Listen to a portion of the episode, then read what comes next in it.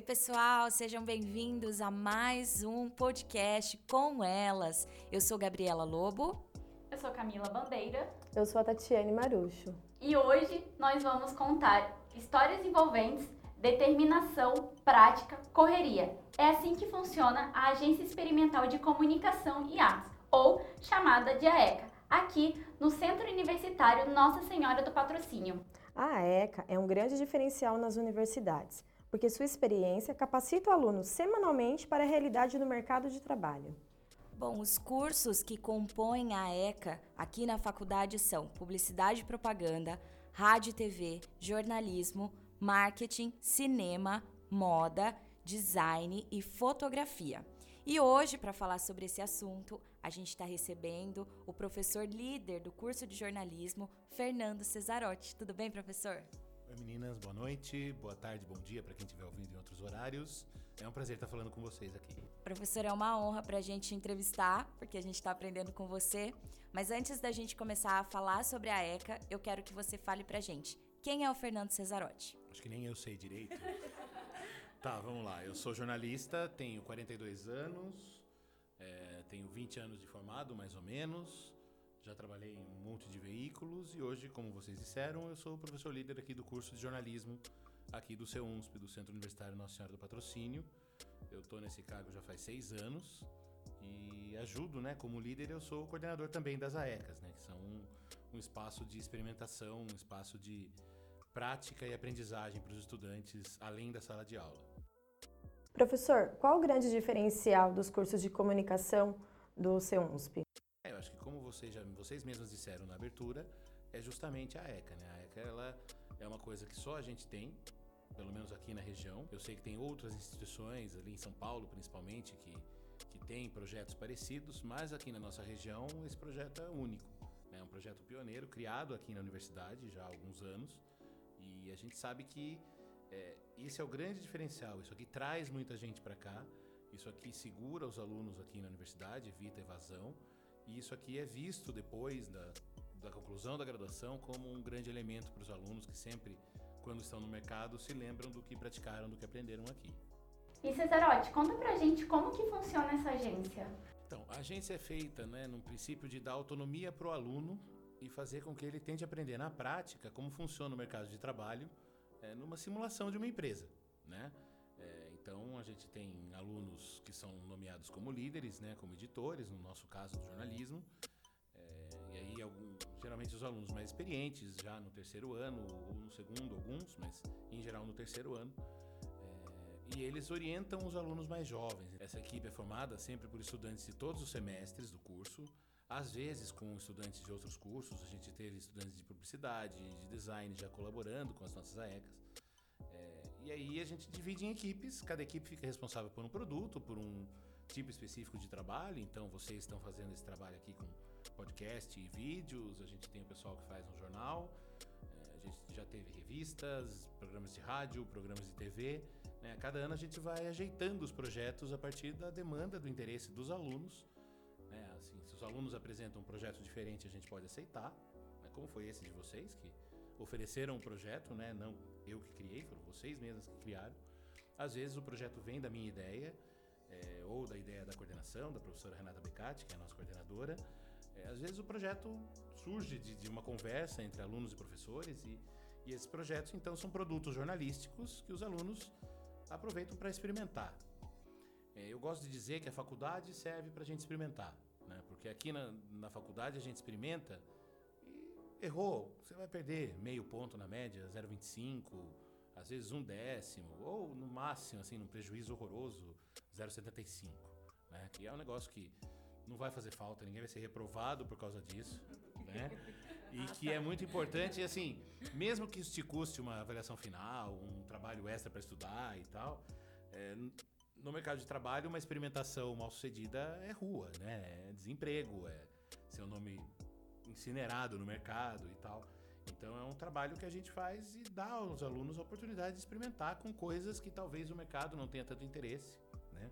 e também de testar o que, é de interesse comercial, o que, que eu posso propor um dia no emprego que vai funcionar. Então, a ideia é que a ECA complemente os ensinamentos que a gente passa em sala de aula, né? Então, a gente usa isso para organizar esses ensinamentos e fazê-los funcionar na prática. Legal, professor. Você falou dessa questão do mercado de trabalho.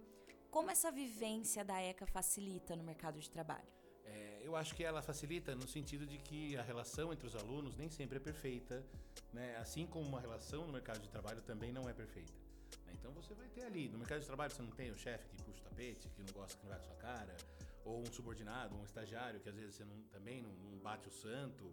Acontece, né? E acontece discordância de ideias, às vezes nem briga, não é nem briga pessoal, mas uma discordância de ideia, um, um mal entendido, uma orientação que é mal vista, ou né, a gente, o ser humano e o jornalista, o ser humano é vaidoso, né? E o jornalista, ele é muito vaidoso. A gente pode falar o que for. Ah, não, eu sou humilde. Não é. Né? O jornalista é vaidoso, o jornalista não gosta de ser corrigido não gosta de ser orientado, detesta ser criticado. O jornalista, ele. E assim, é engraçado porque o jornalista tem uma autocrítica terrível, né? Então, eu vou ouvir esse podcast depois de pronto e falar, nossa, como eu gaguejei, como ficou uma porcaria isso, como, né? E vocês também, ah, a gente devia ter perguntado outra coisa, a gente devia ter Sim. falado outra possibilidade. Podia ter ficado bem melhor, né? Mas a gente é muito autocrítico com o nosso trabalho. Né? Eu brinco que às vezes eu pego matérias que eu escrevi 10 anos atrás e olho aquilo e falo, meu Deus, como que eu deixei passar esse erro assim? E tenho vontade de voltar para o emprego só para entrar no sistema e corrigir, né? Mas ao mesmo tempo que o jornalista é muito autocrítico, ele é muito refratário a críticas que vêm de fora, né? Então o nosso maior problema que acontece nas AECAS é o aluno que entrega um trabalho e o aluno mais experiente, que é o editor, corrige esse trabalho de alguma forma, ou erros gramaticais, ou dá uma forma melhor para o texto e tal. E isso, às vezes, isso é visto como um, nossa, uma ofensa pessoal, um crime, né? Então, isso vai acontecer no mercado, né? Então é legal você já treinar isso, essa coisa da, do relacionamento interpessoal, a gente aproveitar a ECA também para treinar isso, além de exercitar os conhecimentos técnicos, digamos assim. Né? Mas o, eu acho que a ECA ela é importante porque ela valoriza e ela dá para a gente essa chance de treinar tanto a parte técnica quanto esses elementos extra-trabalho que vão entrar e que vão aparecer na nossa vida para sempre. E como é o suporte da faculdade em relação às AECAS? Então, depende um pouco do, do que o aluno precisa, do projeto, né, da necessidade do projeto, do interesse dos estudantes em produzir alguma coisa. É, e um pouco do aluno também fuçar e tal. Né? A gente está gravando aqui num estúdio que o pessoal de jornalismo usa pouco, para ficar um exemplo. Né? A gente já usou então a gente oferece o estúdio de rádio, os estúdios de fotografia, que também servem para fazer filmagem. A gente tem um estúdio de chroma key, que agora a equipe de TV desse semestre vai começar a usar com mais coragem, porque é complicado, tem alguns parâmetros técnicos para usar que a gente nem sempre treina. É, temos sala com os computadores e temos a orientação dos professores, né? Eu sou o responsável, então eu sempre passo um feedback para os editores, ó, oh, tá legal, precisa melhorar, ó, oh, isso aqui não tá bom, né? aquela coisa, né? Ah, meu Deus. Né? Mas a gente oferece isso, nosso suporte pedagógico e tudo aquilo que o aluno, sei lá, resolver pedir, sugerir, a gente tentar oferecer dentro do possível, né? A estrutura é essa: um estúdio de rádio, um outro estúdio de gravação, que a gente está usando agora, um estúdio em chroma key, alguns estúdios de fotografia que também servem para filmar, a nossa redação com computadores, tem duas salas, né, de, com computadores para a gente usar e principalmente o conhecimento e a experiência que a gente tem para passar para vocês. É, são muitos anos já de AECA, né? Igual o professor falou.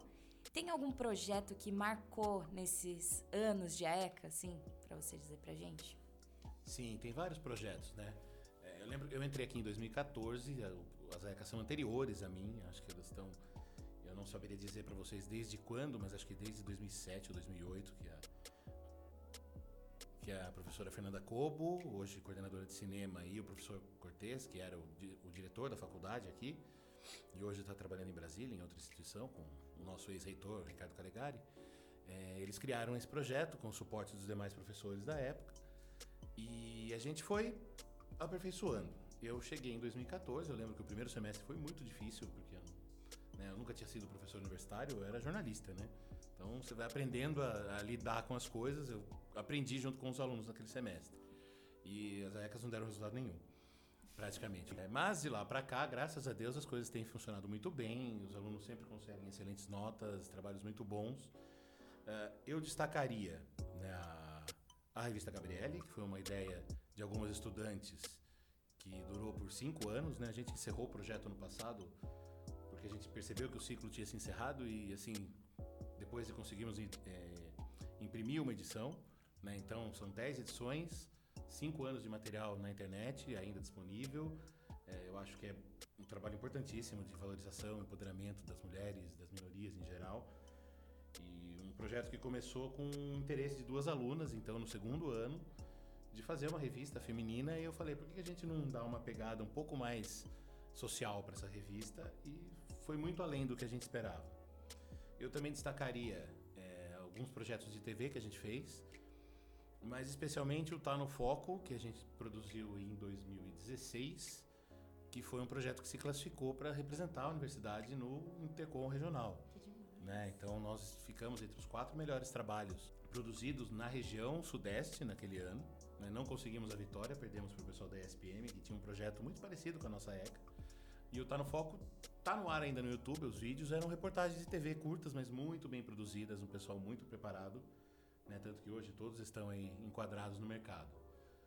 E destacaria o trabalho da ECA como um todo, que também conseguiu essa classificação entre os melhores projetos da região. Em 2018, nós fomos lá para Vitória, em 2019, defender isso no Intercom Regional. Então, mas todos os trabalhos eu tenho muito carinho por eles, assim, eu gosto muito. Eu fico até meio receoso de indicar um ou outro, porque aí o cara, alguém vai ouvir e vai falar: "Ah, do meu ele não falou, né?". Então eu prefiro falar da Gabriele que já acabou e desses dois projetos que foram reconhecidos não só pela gente aqui dentro, mas pelo Intercom, que é o o grande congresso de comunicação do, do, do Brasil hoje. Então foram trabalhos, mas todos os trabalhos de uma forma geral, eu gosto de dizer isso, quando eles vão para o ar e quando eles conseguem juntar uma qualidade legal, eu fico feliz porque eu sinto que eles são é, mais. É, como dizer a palavra? Fugiu a palavra agora, mas. Eu sinto mais prazer e mais alegria de ver esses trabalhos do que nos meus próprios trabalhos. Né? Porque eu sei que cada trabalho desses, sem parece petulância, então, sem falsa modéstia, porque como eu sou o professor que dá mais aulas no curso, que orienta e tal, eu sei que cada trabalho desses tem um pedacinho daquilo que eu transmiti para os estudantes. Né? Então, não vou ficar assim, ah, meu Deus, o excesso de humildade também é ruim. Né? Então, assim, não vou dizer que é tudo mérito meu, mas eu sei que em cada um desses trabalhos tem um centavinho meu ali e eu sinto muito orgulho de ver esses projetos no ar funcionando. Que bom, professor. E Cesarote, você acha que a gente pode ir para esse evento aí, como podcast? Quem sabe? A gente, a gente vai conversar sobre isso provavelmente em fevereiro do ano que vem. Né? O congresso de 2021 não está decidido ainda, mas assim, o congresso é sempre você reúne os melhores produtos do ano anterior. Né? Então a gente pode até sentar com alguns trabalhos de vocês do ano passado, ver se dá para a gente pensar nisso. E qualquer coisa, esse trabalho de vocês com elas, a gente pode escrever o ano que vem também, como não? Não, eu tava brincando, mas. Agora já azar, né? Não, não, não brinque porque já tá gravado. Não adianta cortar depois, não. Não vou cortar. Fala com o editor, né? E Cesarote, que dica você dá para esses alunos que estão iniciando a ECA? Eu acho que a dica maior é aproveitem, né? aproveitem essa oportunidade, se dediquem, né? Porque também vale lembrar, a ECA é muito bacana, super divertida, a gente gosta, brinca e tal, mas ela vale nota. Né? E vale bastante nota porque ela vale nota para todas as disciplinas que a gente cursa aqui. Né? Então ela é 30% da nota que o estudante vai ter no semestre. Então um bom desempenho na ECA é um passo enorme, porque até 3 pontos, a gente precisa de 6 para passar. Né? Um bom desempenho na ECA já é meia nota para passar. Né? Uh, fora isso, dediquem-se justamente por essa oportunidade, que não é fácil, não é super comum, né, de poder se dedicar, de poder botar mesmo a mão na massa, de poder praticar o conhecimento adquirido nas aulas, é, de uma forma que isso vai para o mercado, que isso vai para a internet, isso não vai ficar guardado no seu cantinho, todo mundo produz e divulga esses, esses, esses produtos, esses materiais. Né? Então, acho que se dediquem e aproveitem a oportunidade, não desperdicem a oportunidade. Né? Eu vejo que hoje, assim, comparando com a minha graduação, é muito mais fácil fazer produzir, porque no meu tempo a gente fazia isso com gravador de fita, edição com dois gravadores, né, para fazer edição do programa de rádio, a gente tinha que ou ir na mesa de som da faculdade, que só tinha uma para atender 200 alunos, ou fazer em casa com dois gravadores, né? É, e aí a gente acabava não fazendo, porque desanimava, dava preguiça e tal. Então, assim, eu vejo que os estudantes de hoje, os estudantes aqui do C1, eles têm uma garra que eu não tinha. Eu e meus colegas não tínhamos, eu sempre comento isso. E tem a vantagem do aparato técnico, que a modernidade tornou muito mais prático. Então, hoje, como eu disse para vocês, hoje a gente está aqui no estúdio, né, gravando. Mas eu gravo um podcast no meu celular, no fundo do quintal de casa. Né? Então, é, aproveitar essa coisa da facilidade tecnológica, porque os alunos hoje, só completando o raciocínio, eles produzem muito mais do que eu produzia quando eu estava na graduação. Né? Eu lembro que eu fiz uma matéria de vídeo em toda a minha graduação. Porque o vídeo era a mesma coisa. Você ia lá na edição, a ilha de edição analógica, né? Fazer um, um corte. O pessoal cortava a fita na tesoura para fazer a colagem, a edição. Né? Então, é, é, outra parada. Né? Hoje, o sistema permite essa facilidade e os estudantes também parecem ser mais aguerridos do que a minha turma era.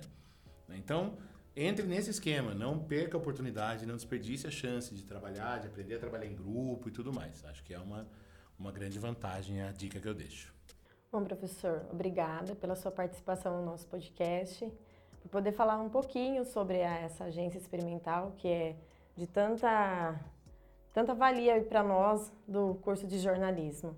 É, e agora conta para todo mundo as suas redes sociais, para todo mundo começar a seguir o professor Cesarotti, né? Conta também sobre o seu podcast. Por favor. É precisa mesmo? Sim! tá, eu tô eu uso, né, no Facebook, meu nome Fernando Cesarotti com dois T's e I, dá para achar fácil. Eu adiciono praticamente quase todo mundo que aceita, né? Só que eu não conheço e de fato vejo que não tem link nenhum, mas se eu vejo lá que estuda aqui no CEUNSP, que é amigo de alguém que estuda e tal, geralmente eu acabo adicionando, tá? Mas também não uso muito. É, uso mais o Twitter, Cesarotti. Né? Ali sim eu falo pra caramba, eu né, solto o verbo, às vezes exagero, me arrependo, apago. Postei um, uma fotinho da gente começando a gravar aqui agora há pouco.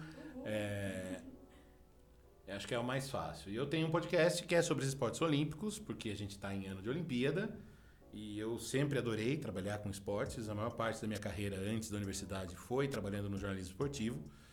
E eu tinha muito material sobre isso, muita pesquisa já feita, então foi fácil para mim começar a produzir um podcast sobre esportes olímpicos. Então chama Olympicast, com P mudo. Dá para achar aí nos agregadores principais. É, tem o, o arroba Olympicast no Twitter também para seguir. É, que a gente é, por enquanto, eu estou contando as histórias dos jogos, uma Olimpíada a cada edição do podcast. Tô, no momento que a gente está gravando, o último episódio foi da Olimpíada de Tóquio de 64, né? Tô terminando de produzir, de escrever o episódio de 68 dos Jogos do México. Talvez quando esse episódio estiver no ar, o meu também já esteja. E tô de olho para ver se vai ter Olimpíada mesmo, né? A gente tá é. apavorado, a gente do esporte tá desesperado com o risco de não ter Olimpíada. Já tinha um monte de planos, não de ir, infelizmente, mas já tinha planos para trabalhar, para fazer freelancers e tal. E isso está meio tudo meio no ar agora, né? Mas acredito que vai passar essa essa epidemia do, do coronavírus, do Covid-19 e espero que isso em breve a gente vai estar tudo bem e a, a Olimpíada vai acontecer dentro da normalidade. Tá? E é isso. Tô, tô nas redes, me achem, me adicionem. E muito obrigado pela chance de falar com vocês aqui. E você, Gabi, conta pra gente qual que é a sua rede social. Bom, gente, vou falar só meu, meu Instagram, que é lobogabs, lobo, de lobo mesmo, viu, gente? Gabs. E me siga lá. E o meu no Twitter e no Instagram é Camila C. Bandeira. E o seu, Tati? O meu é arroba Tati Marucho. E para terminar, para finalizar o nosso episódio de hoje, peço também para vocês seguirem o Instagram, ExpressoFcard, que lá você vai acompanhar o nosso podcast. E compartilha, sigam a nossa página, acompanha aí, que vai ter mais episódios pela frente. Até breve. Tchau, gente. Até Tchau. o próximo episódio.